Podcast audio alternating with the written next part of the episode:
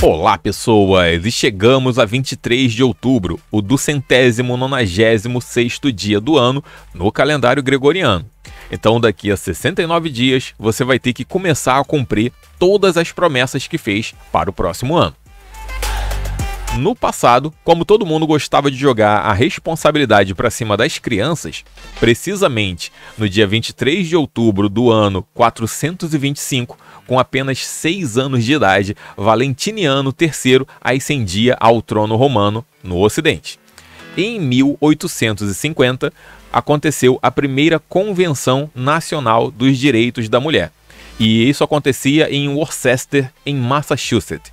E entre os temas debatidos tinha igualdade salarial, expansão da educação e também da carreira profissional, e também o direito de consumo de bebidas alcoólicas. Que doido, hein? No dia 23 de outubro de 2001, era anunciado a comercialização do iPod.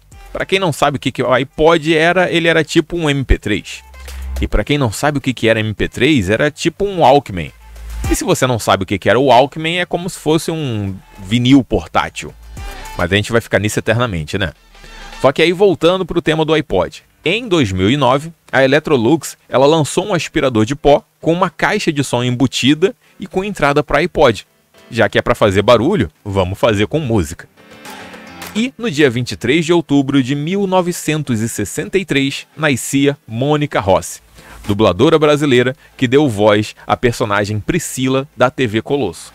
TV Colosso, hein? Hoje o vídeo tá bem nostálgico. Só velho vai entender as referências no vídeo de hoje.